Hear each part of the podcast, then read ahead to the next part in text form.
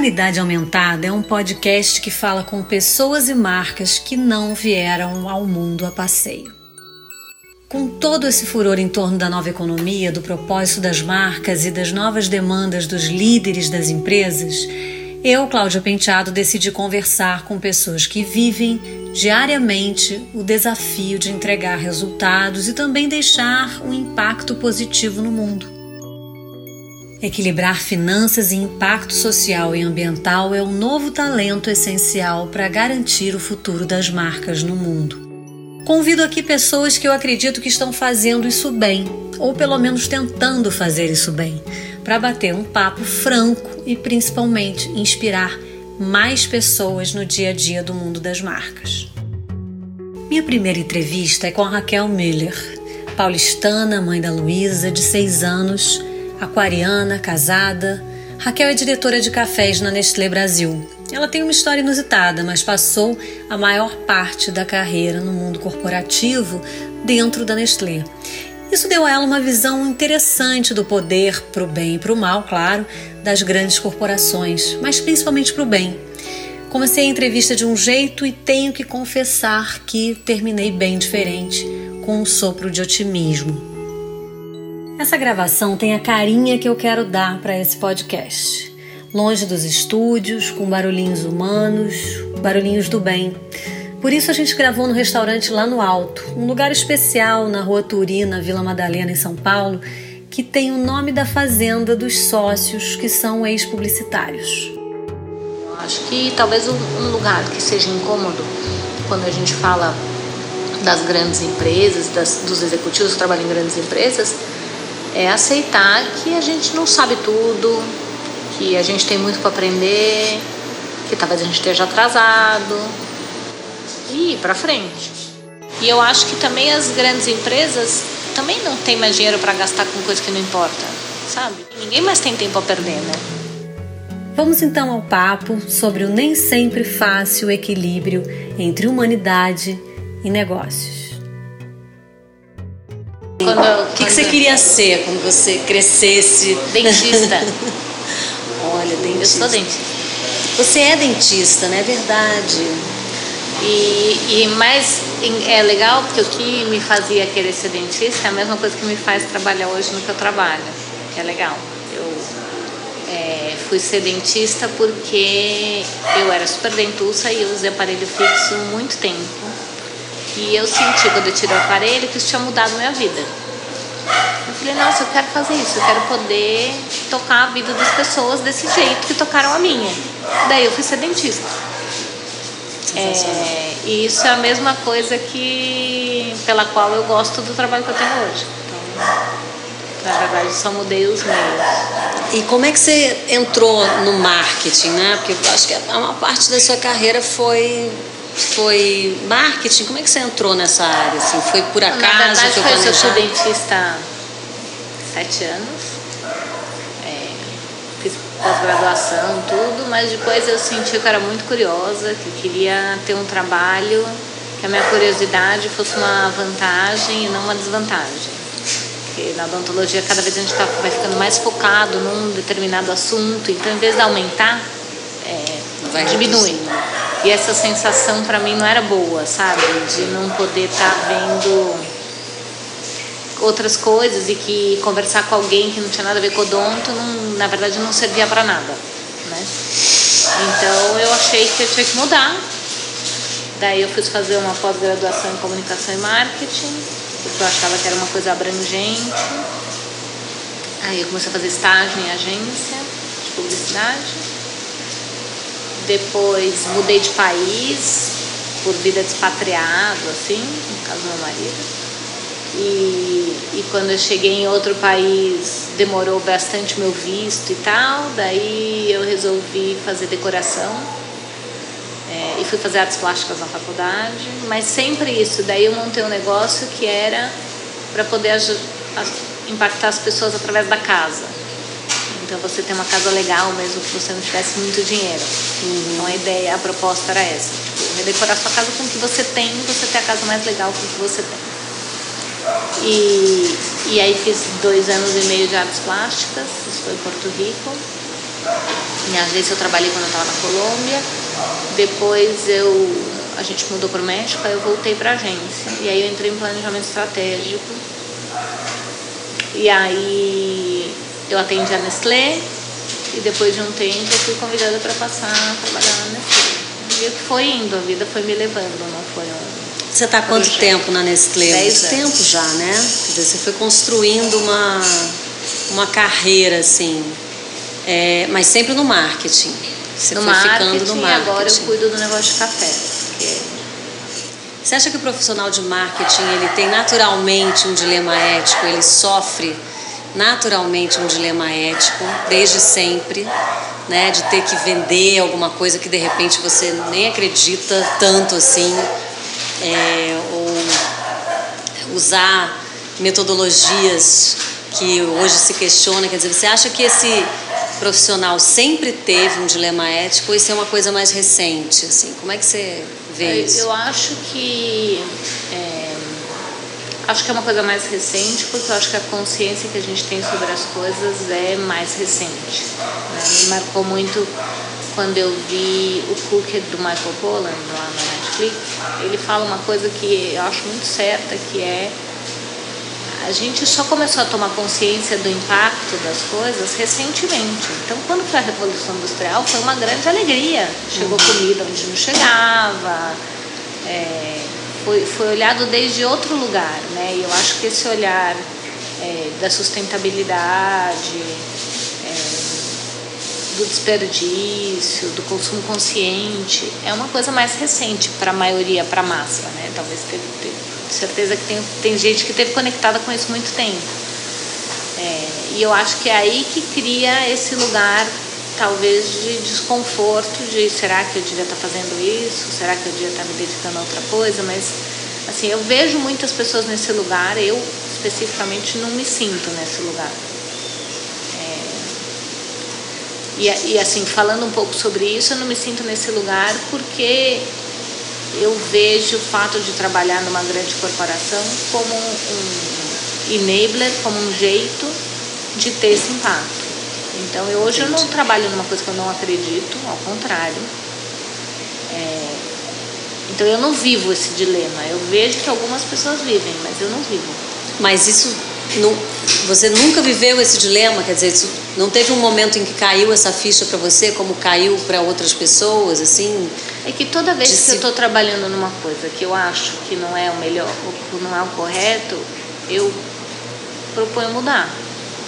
E aí eu tenho talvez essa sorte de trabalhar numa empresa que quer fazer as coisas certas. Então a gente muda. Então, na verdade, esse desconforto ele é muito momentâneo, que é tipo, ah, eu acho que isso aqui não é legal. Acho que a gente deveria fazer desse jeito. Uhum. E propõe e normalmente as coisas vão, vão para frente. Então esse lugar de desconforto, na verdade, ele empurra para frente, me empurra para frente, empurra a Nestlé para frente. É, eu acho que é um lugar bom também para estar, tá, porque senão a gente não se desafia a fazer coisas diferentes. É verdade. Você, qual foi o seu primeiro case assim dentro da Nestlé em que você conseguiu botar em prática essa crença assim de, de que a gente não está só vendendo alguma coisa, a gente tem que ter um impacto positivo no mundo, a gente tem que associar os nossos valores a, aos objetivos. Então, eu tenho, tenho que ser honesta. Econômicos. Na verdade, isso é uma coisa que está na Nestlé há muito tempo. Uhum. É, acho que existe uma inabilidade de, tipo, de contar isso, que não é tão fácil como. Não, não era tão importante para as pessoas quando elas escolhiam um produto. Mas isso sempre teve, sempre rondou lá. Então eu acho que isso sempre foi parte da realidade. Então eu acho que isso facilita. Mas, não sei, acho que quando você fala um case, eu trabalhava com leite. E a gente quis, é, a gente começou a se questionar sobre leite orgânico. Ah, tem muito pouco, não tem. É, e a gente falou, poxa, será que a gente pode começar a desenvolver essa cadeia de leite orgânico? Qual seria o impacto disso? Seria positivo? Ah, seria. Seria um impacto positivo para o produtor? Seria para o meio ambiente? Vamos fazer? Vamos. E aí a gente fez uma parceria com a Embrapa e começou, e hoje é um projeto que já é real, a gente lançou produto, é, tem mais de 50 produtores envolvidos nisso, então. Quando foi que você começou a falar disso? Porque também é, não é simples, né? Não, não é simples, mas eu, eu acho que é não, não tendo muito medo, sabe? Se arriscando um pouco. É, e chegando nesse lugar onde é, você tem convicção do que você acredita e fala desde esse lugar onde você acredita, sabe? Eu acho muito difícil trabalhar numa coisa praticamente impossível para mim seria trabalhar numa coisa que eu não acredito, que não é verdade. É, então eu acho que exige talvez coragem, transparência e, e tipo, acho que autoconhecimento também, de saber o que, que a gente está disposto e o que, que não. É, entendi. É, porque. E assim, eu acho que também exige abrir as portas para pessoas de fora. Assim, para ter gente que te desafie, que te tire da tua zona de conforto, é, que provoque que te empurre sempre para frente. Então, Como é que faz isso, assim? Como é que você bota isso em prática na empresa? Ah, eu sempre tento colocar nos nossos projetos e tem esse espaço é, pessoas que estejam num lado mais questionador, mais provocador, que não necessariamente façam parte do ecossistema corporativo. Entendi. E que tenham já escolhido ter uma outra vida, que já tenham dado outro passo, que talvez pareça super distante, mas que, que também cria uma ponte muito bacana entre esse novo mundo que está se criando, é, mais preocupado com, com a conexão do campo, com esse trabalho verdadeiro, com sustentabilidade quando a gente tem essas pessoas que já deram esse passo e que parecem estar muito longe da corporação e você traz para o projeto, te questiona o tempo inteiro e te empurra a ir para esse lugar mais verdadeiro, para fazer a coisa certa. E eu acho muito importante, assim, eu acho que uma das coisas para poder fazer um trabalho legal e não viver esse dilema é abrir a porta para essas pessoas. É bem, eu acho bem importante. Pô, mas para mim é super importante. Sim. Qual foi o seu primeiro case? Seu primeiro grande case foi o leite orgânico, esse que você está falando? Ah, teve algumas coisas no México também, de reformular produto para que ficasse melhor. E assim, eu tenho essa, sei lá, é, sempre que foi proposto e que era uma coisa que era melhor, é, que eu acho isso, acho que a gente quer fazer as coisas bem feitas. Se não está 100%, Talvez porque alguém não tenha visto, não tenha provocado, não tenha ido atrás. E eu acho que aí também tem muito a ver com a empresa onde trabalha. Eu não tenho experiência numa grande corporação que não seja Nestlé. Então, Entendi. É difícil para mim falar. Agora, eu posso falar que já tive entrevistas em outras empresas que eu decidi não ir porque não tinha nada a ver com o que eu quero fazer. Porque eu, eu sentia que não tinha esse espaço, que era para vender um produto que eu não acreditava. Eu nem vou fazer entrevista. Porque é isso, eu falo, se é uma coisa que não está na minha casa, se eu não quero que a minha filha coma, eu não quero trabalhar para vender isso, entendeu?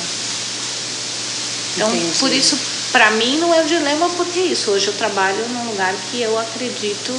E desde sempre foi assim? O quê? Desde que você entrou na Nestlé, você sempre teve, sempre, eu sempre, eu sempre senti que tinha espaço para querer fazer a coisa certa, sempre.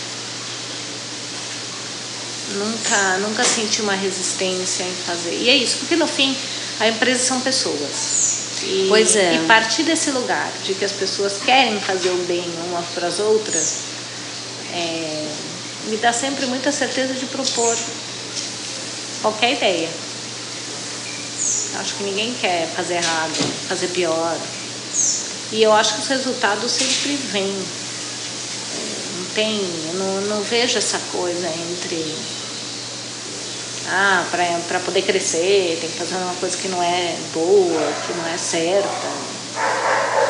É, às vezes tem a entrega, né? Como é que é a entrega de resultados, assim, é, no seu caso, assim, como é que você equilibra Porque muitas vezes você tem que fazer as coisas de um jeito que é, que, que, que, a entrega de resultados não é exatamente o que é considerado ideal para uma grande corporação, né?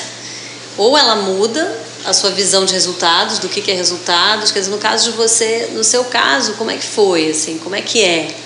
É que então, eu acho que é uma tem vis... essa sorte de estar num momento que as pessoas, os consumidores também valorizam as, as, as empresas, as marcas que querem fazer a coisa certa, que abrem diálogos verdadeiros.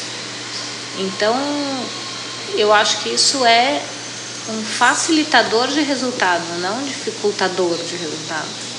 Eu acho que é isso. Isso garante um, um resultado que é sustentável, que não é só de curto prazo, porque é um lugar que você ocupa na vida das pessoas de respeito mútuo, de valor mútuo, que é, eu acho que é o único jeito de permanecer mais 100 anos se a Nestlé tiver pois é. mais 100 anos. A gente pode contar algum case assim que você conseguiu colocar em prática e, e a gente tem agora um projeto que a gente justo está trabalhando com o Nescafé, que eu acho que é um projeto que toda a equipe que trabalha está muito orgulhoso e é isso, no fim quando a gente trabalha numa coisa que todo mundo acredita, Tá todo mundo disposto a, a dedicar um pouco mais de tempo, um pouco mais de cabeça, coração, eu acho que é tão importante.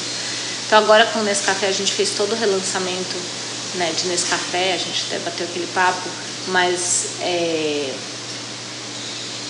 a gente começou a redesenhar isso desde a cadeia. Então, desde a forma como a gente compra o café, é, a remuneração que a gente paga para o produtor, a história que a gente conta dando lugar para esse produtor, porque a gente não é o produtor de café, né? tem muito trabalho, é, o valor do mestre de torra, esse lugar de que cada um em casa deveria valorizar uma xícara de café, quando a gente começou a entender tudo que tem por trás de uma xícara de café, como assim que a gente joga café fora, é, porque esfriou, assim, tem tanta gente que pôs a mão. Uhum. É, e o coração naquele café para dar certo. Tem tanto esforço da natureza para que aquilo dê certo e de repente, porque esfriou um pouco, a gente fala que não serve mais. É, então a gente resolveu abraçar todo esse esse impacto que tem da cadeia para fazer um relançamento, para entrar no mercado de torrado e moído e, e no, a gente passou oito meses que a gente lançou é, tanto Nescafé do Brasil como Nescafé Gold. E a gente hoje já ocupa a terceira, quarta posição no mercado de torrado e moído premium. Era uma marca que nem estava nesse mercado. É, mas eu acho que tem isso, tem, tem um trabalho muito verdadeiro que está sendo feito, é, que foi super respeitado também pelas pessoas que trabalham com café, na maioria. Uhum. Por que isso? Porque a gente está fazendo com verdade, porque a gente ouve, porque a gente é desafiado, porque se precisa mudar, a gente muda. É... E é meio um diálogo mesmo. Eu acho muita pretensão a gente achar que a gente vai começar fazendo as coisas sempre certo, sabe? Vai fazendo e vai aprendendo e vai melhorando. É... E eu acho que é esse diálogo que faz que as coisas sejam melhores, né? Esse, essa consciência de sustentabilidade de valor compartilhado, ela está crescendo muito rápido e eu acho que isso só vai fazer bem para todo mundo. Então, toda vez que alguém desafia e fala, ah, vou falar tal coisa, porque eu acho ótimo, porque daí a gente repensa, faz melhor, se tem que fazer melhor, a gente repensa e faz melhor. Então é isso, mas eu acho que é, para mim esse é um bom exemplo de um trabalho que está sendo muito verdadeiro, que foi muito gratificante para todo mundo que trabalhou, de dentro e de fora da Nestlé os baristas que trabalham com a gente também se orgulham do trabalho, participaram com a gente desde a escolha dos grãos até o ponto de torra. Então é muita, é muita gente de fora que fez parte desse projeto para chegar onde ele está. Uhum. E dá certo. Quais são os caminhos novos assim do marketing para você? Como é que você leva para o mundo essa mensagem nova, esse, essa, que não é tão nova, né, como está falando, mas assim como você trabalha isso? É, ah, não tem assim uma fórmula, sabe? Acho que cada projeto a gente vai fazendo de um jeito. Acho que nesse caso de Nescafé a gente tem usado muito a embalagem para contar e as próprias pessoas. Eu acredito, talvez se, se eu tiver que dizer uma coisa que eu acredito, eu acredito sempre em pessoas de verdade. Então, a gente teve a Semana Internacional do Café, foi importante para a gente, quando a gente chegou no nosso stand, ele só tinha foto de pessoas de verdade, de produtores que são produtores que trabalham com a gente, de mestres de torra tinham feito um projeto com a gente. É, é, o mesmo projeto do, que você está comentando do Humanidade em mim, de Molico, a gente fez um scout de encontrar pessoas de verdade, com histórias de verdade. Eu acho que tem esse caminho de sempre trazer e sempre se questionar se aquilo vai agregar algum valor para as pessoas. Essa é uma coisa que eu sempre me questiono, assim, é uma coisa que eu não, não tenho muito mais vontade de fazer é uma coisa que eu sinto que não vai mudar, não vai afetar a vida de ninguém. É, então, por exemplo, quando a gente escolheu as regiões de origens do Brasil, a gente escolheu ir falar da cidade, não falar serra, só sul de Minas. Vamos falar da cidade, vamos impactar as pessoas daquela cidade, porque daí a gente pode ir numa história muito mais profunda.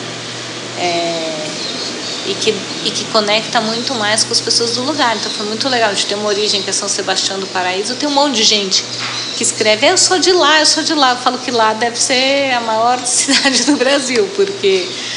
Mas é isso, as pessoas conectam num outro nível. É, e, e a gente cuidou muito para que as histórias de cada região fossem contadas na lata. Uhum. Se todo mundo conecta com isso, entende? Eu não sei, mas eu acho que cada vez mais as pessoas vão se importar com isso. É, o projeto de torra de autor que a gente fez também, a ideia era muito dar, dar luz para aquela pessoa, como é a história daquele mestre de torra. Por que, que ele torra daquele jeito? Por que, que ele olha para o café daquele jeito? É um ponto de vista. Uhum. Né?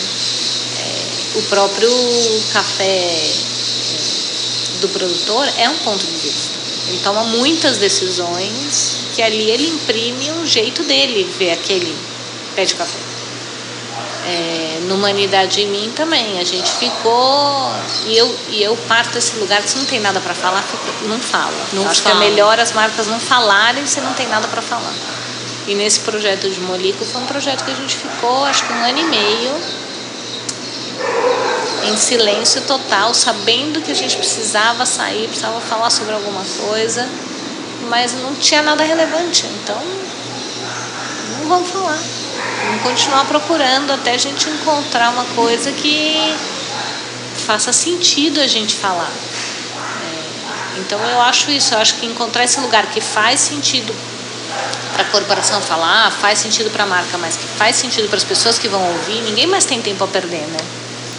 quer ficar vendo é, um negócio essa questão. Que, que é irrelevante. Então, e eu acho que também as grandes empresas também não têm mais dinheiro para gastar com coisa que não importa, sabe? Por isso que eu acho que o encontro é muito feliz. Que isso, também não tem mais. Não, tem, não faz mais sentido para ninguém. E eu acho que esse é um, é um desafio é, que eu vejo é, nas agências, de também encontrar esse lugar onde se, se trabalha para fazer a diferença na vida das pessoas e se provoca os clientes para estar nesse lugar. Ah, e a missão deles é difícil, né? Porque toda essa, essa transformação digital que a gente vive, houve uma, uma certa obsessão né, por resultado, por mensuração, números, é, agora a gente pode monitorar tudo em real time, agora a gente tem resultados o tempo todo e o discurso da venda ele ainda está fortíssimo, né? Porque no final do dia as empresas querem vender seus produtos, né? A gente pode falar dos valores que a gente quiser, mas no fundo as pessoas querem, né, as empresas querem resultado, querem vender, querem lucro. Né? Então, é difícil você inserir, é, é, muitas vezes é difícil fazer esse equilíbrio mesmo né? de, de, de entrega. Como é que você trabalha a sua entrega, por exemplo? A sua entrega de lucro, de resultado? É, então, ela, ela vem, para mim ela vem desde esse lugar que a gente está falando, onde é, tem o um resultado para a empresa, mas tem um resultado para as pessoas que estão no campo também, sem dúvida, e tem um resultado para o consumidor também. Eu não, eu não, eu não dissocio que para a gente ganhar dinheiro numa empresa, a gente tem que estar é, tá fazendo coisas que não são relevantes. De onde vêm as mudanças, assim, em geral? Numa grande corporação. É, das pessoas, mas que pessoas, no caso? Porque para as pessoas dentro de uma corporação tomarem decisões de, de fazer diferente as coisas, elas têm que ter informações de que há uma necessidade para se fazer diferente, tem que vir do consumidor alguma demanda, tem que vir de uma concorrência de, de repente, empresas menores que estão chegando com uma nova pegada, né? Esses dias mesmo eu estava lendo um artigo que falava exatamente disso, que hoje em dia é muito fácil você criar novos produtos e novos serviços. Eles estão vindo com uma pegada já nova, com um novo olhar, é, um novo olhar de respeito, de, de responsabilidade, vamos dizer assim mas que construir grandes marcas ficou extremamente difícil no mundo hoje, cada vez mais difícil. O que, que leva as grandes empresas hoje a mudarem, na tua opinião, assim? O que, que mais leva, né? A concorrência desses menores, porque tem sempre um no fundo acaba tendo também um fundo econômico na história, né? Você, todo mundo fala, as empresas só se mexem quando estão perdendo dinheiro. Quer dizer, tem esse vislumbre de caramba, como é que eu vou sobreviver lá na frente se eu não me adaptar? Como é que para você, como é que você viveu essas, como é que você vive isso nesse universo numa grande corporação assim?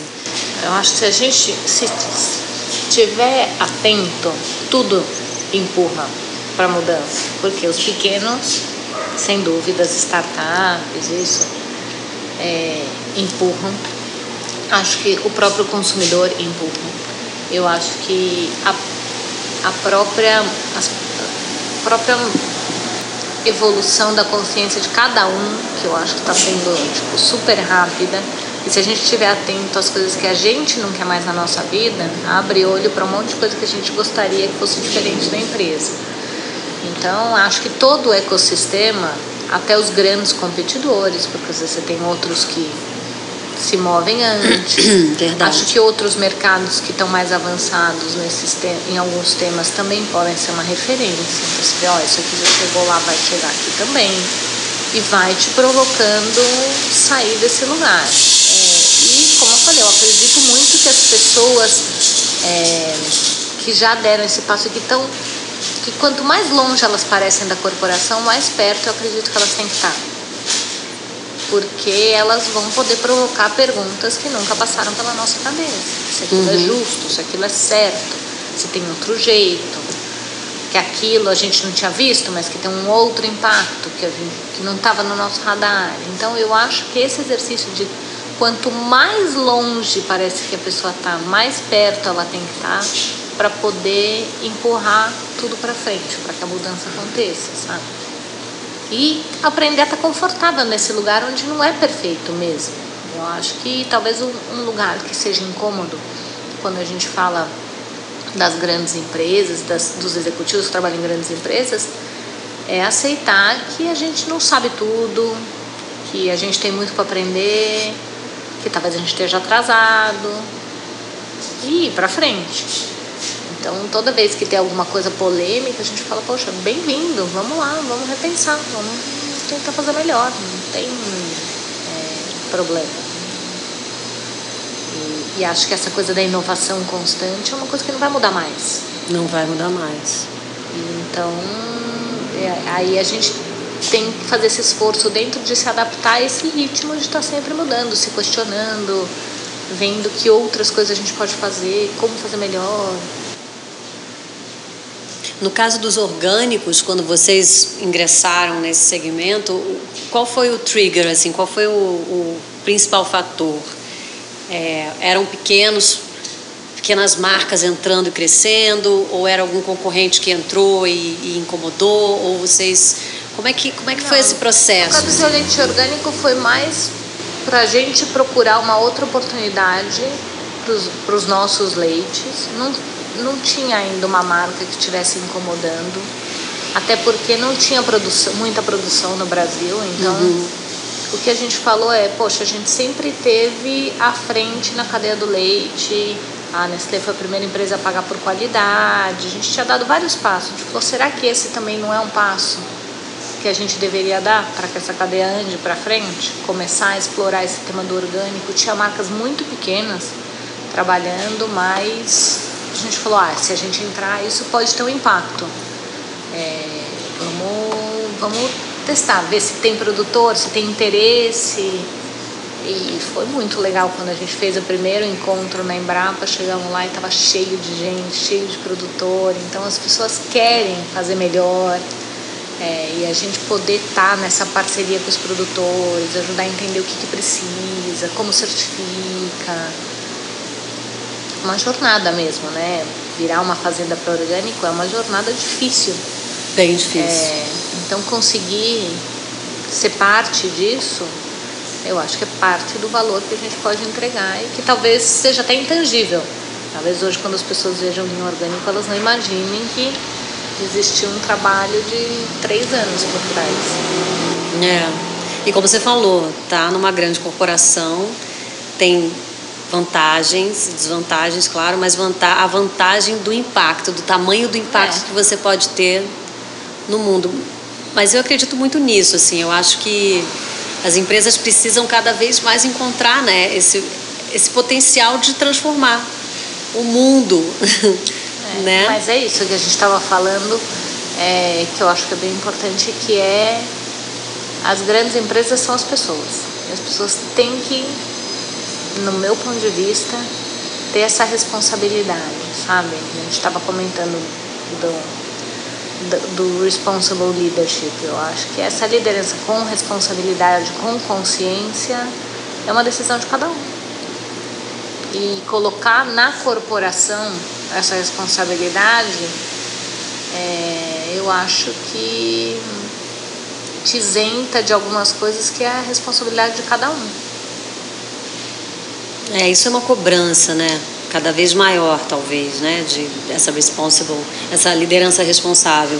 De esse estudo do Fórum Econômico Mundial, ele é, que foi divulgado agora, ele é muito interessante. Você se enquadra, você se sente nesse lugar verdadeiramente, assim, quando você faz uma uma avaliação assim do seu papel como líder, você se identifica com esse novo líder que está sendo é, valorizado hoje pelas empresas? Eu acho muita pretensão eu me colocar lá, mas se eu gostaria de estar lá, gostaria. Acho que é o, o lugar, um lugar de um líder muito mais completo, que eu admiraria, sabe? É... E você busca pessoas assim para trabalhar com você? Como é que é o seu critério, por exemplo, quando você procura pessoas para o seu time? Ah, eu procuro. Procuro gente que vai ter o mesmo compromisso e prazer que eu tenho de poder causar um impacto positivo. Eu acho que daí é um motor. Se isso é uma coisa, é um valor para a pessoa, como é para mim, é, é, um, é, um, é um motor. Mas no geral, a maioria das pessoas tem isso. Talvez mais tímido, talvez tenha se arriscado menos, talvez é, não, não talvez ainda duvide do potencial de uma ideia dentro de uma grande corporação. Uhum. Mas também é muito legal ver esse processo de como as pessoas se maravilham de gente, isso vai acontecer.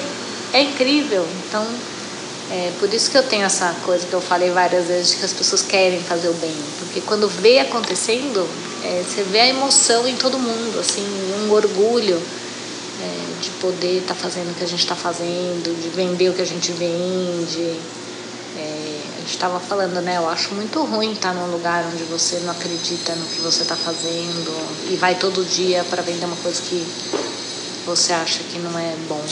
Que não é bom, né? É. Agora, é, numa grande corporação como a que você trabalha, você sabe que tem áreas nas quais você talvez não acredite tanto. Como é que você lida com isso?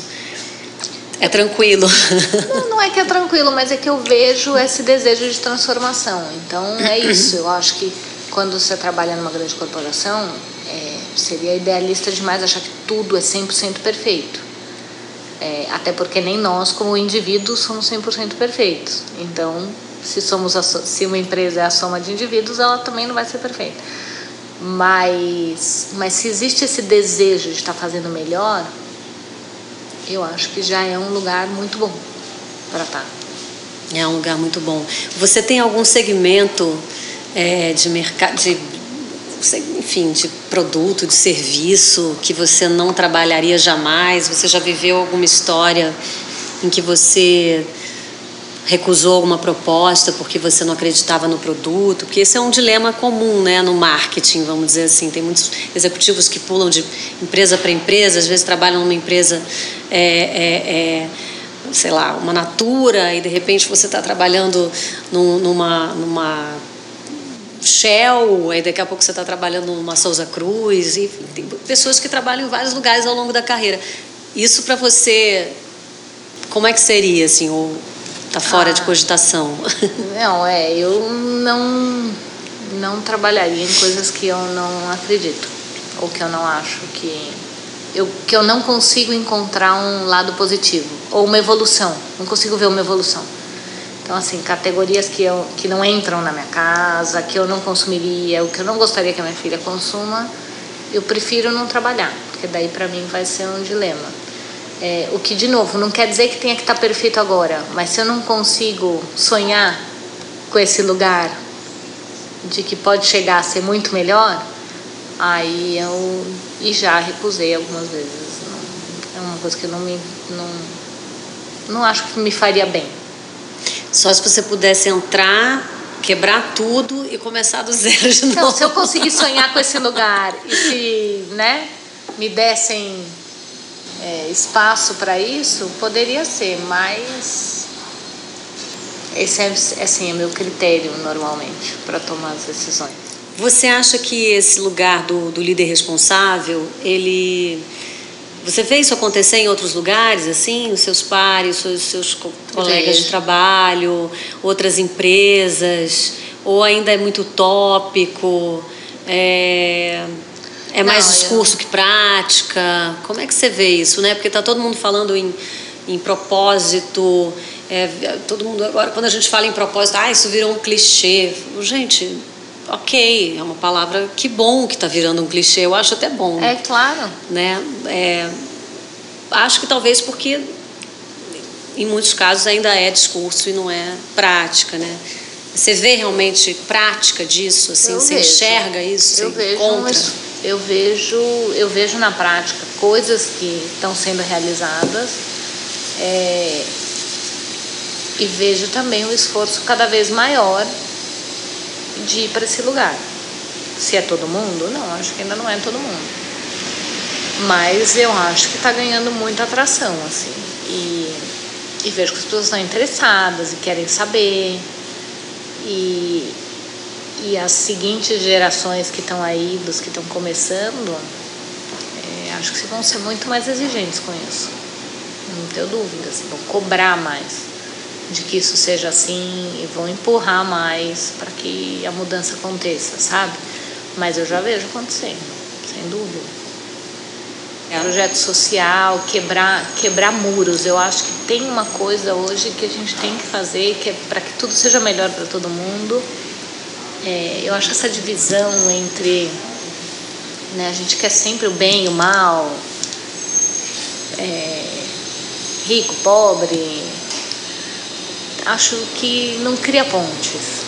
Então, eu acho que tem muito esse exercício de criar essas pontes. Então, a gente tem, tem alguns projetos da Nestlé como jogadeira e com a Gerando Falcões, que é uma ONG que está na favela, que leva para lá essa né, tecnologia social, vamos dizer assim, das crianças brincarem, de saírem, de estarem na rua brincando. É, e eu acho que quando a gente quebra essas pontes é super importante, porque daí a gente pode ter as grandes corporações permeando outros lugares.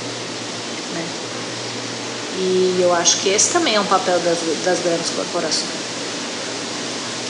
Quando você fala em propósito, o que, que, que é propósito no seu caso? Assim? Qual é o propósito é, do seu, é, da sua, das, das, marcas que você trabalha, da empresa, que, da, do segmento que você trabalha? Ou como é que você trabalha o propósito? Você trabalha o propósito da empresa, da marca como um todo? Você trabalha o propósito mais específico do da sua marca que você é responsável, das marcas que você é responsável? O que, que é propósito para você? A gente está tra trabalhando com café, a gente está é, tá trabalhando muito no tema de valorizar, de, de que as pessoas entendam o valor de uma xícara de café.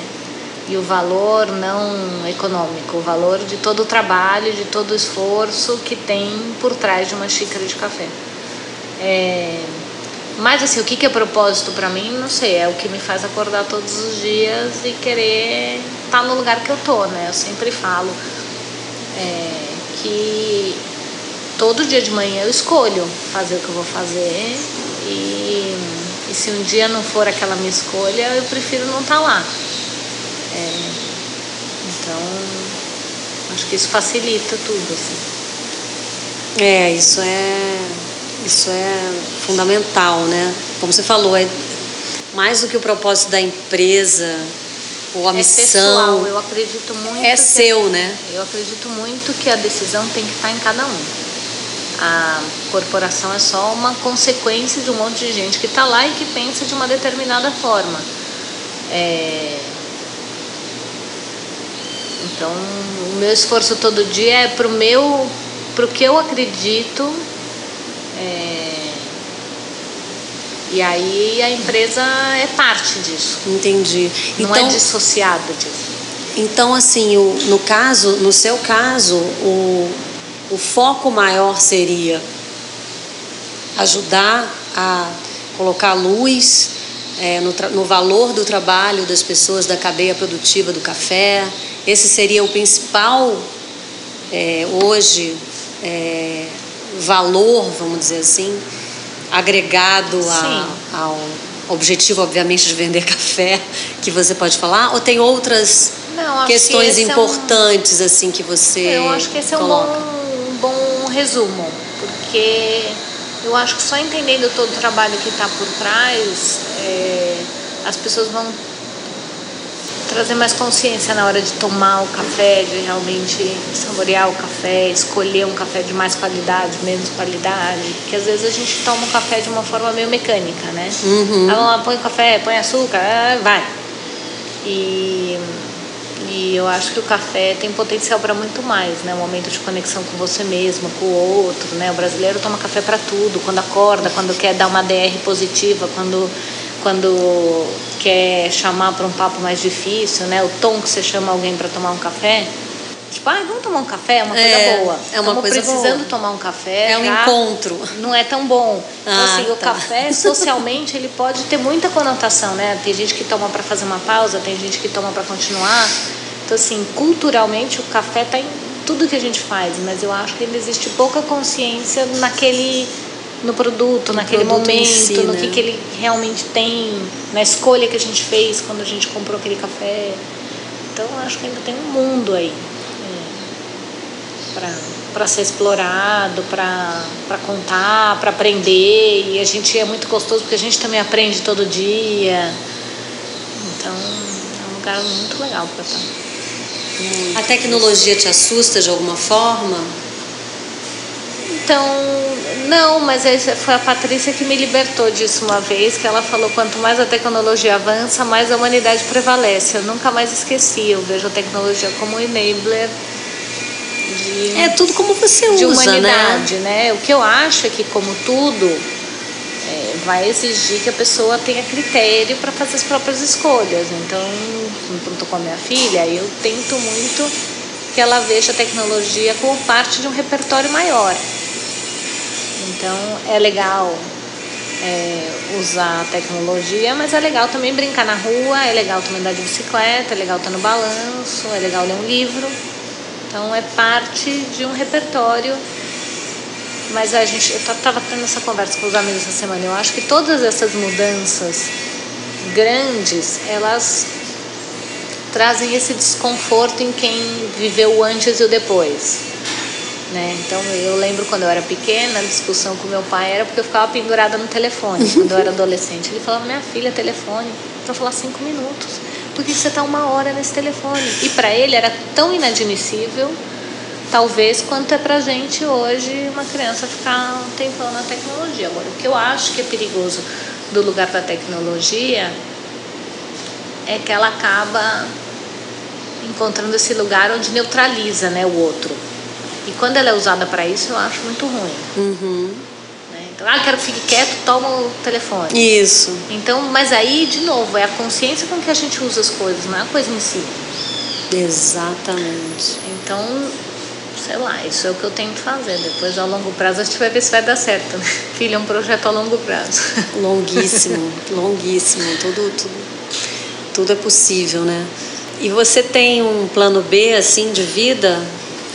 A gente está aqui num lugar, é, nesse café, que é um lugar de pessoas que colocaram em prática seus planos B, foram deixaram publicidade, foram para a fazenda, criaram, montaram um café, né? É, e outro dia li uma frase que é assim: a vida é basicamente como você lida com seu plano B. É mais ou menos isso que dizia a frase. É, e é, é, é, muito interessante você pensar, porque realmente o grande desafio da sua vida geralmente vem quando você é, coloca em prática o tal, o tal do plano B. Você tem um plano B, você pensa nisso, como é que você se vê daqui a 10, 20 anos? Então, eu não Talvez... sou muito de me projetar em 10, 20 anos, até porque eu já mudei tanto é que 10 anos para mim é quântico, sabe? Eu acho muito. Mas eu tenho plano B, C, D. Eu adoro pensar em outras coisas para fazer porque eu acho que exercita essa escolha. Entendi. Então eu, é uma coisa que eu, eu exercito o tempo inteiro a minha escolha. Tipo, eu preferiria estar tá fazendo isso, eu preferiria estar tá fazendo aquilo, eu preferiria estar tá fazendo aquilo. Então eu tenho um set de coisas que se um dia eu decidir que não é onde eu quero estar, é, eu vou tem outras coisas para explorar, sabe? Mas é, quando eu falo da escolha, ela é uma escolha ativa, ela não é uma escolha passiva, sabe? De saber que eu poderia estar fazendo isso, poderia estar fazendo, poderia estar fazendo isso, mas eu escolho isso hoje. É, porque senão o exercício de liberdade não é muito de liberdade, né? De escolha. Então, tenho vários planos. deixa a vida acontecer e, né? É, isso eu confio muito, assim. Sempre foi, por isso eu já passei por tantas coisas diferentes.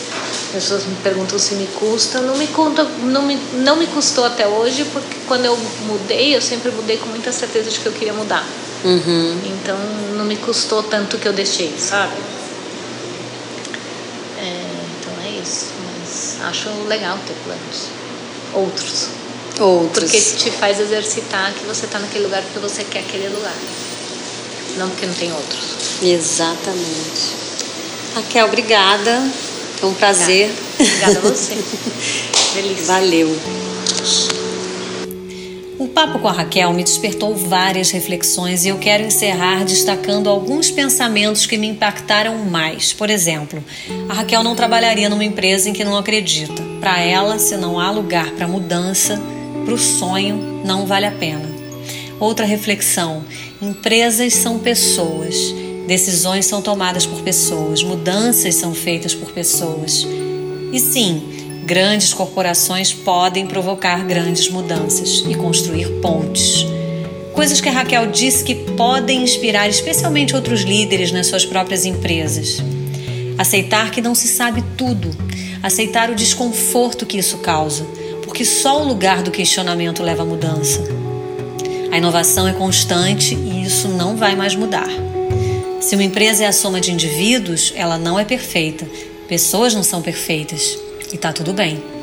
E para finalizar, a decisão de fazer melhor na vida e dentro de uma corporação é diária e é de cada um.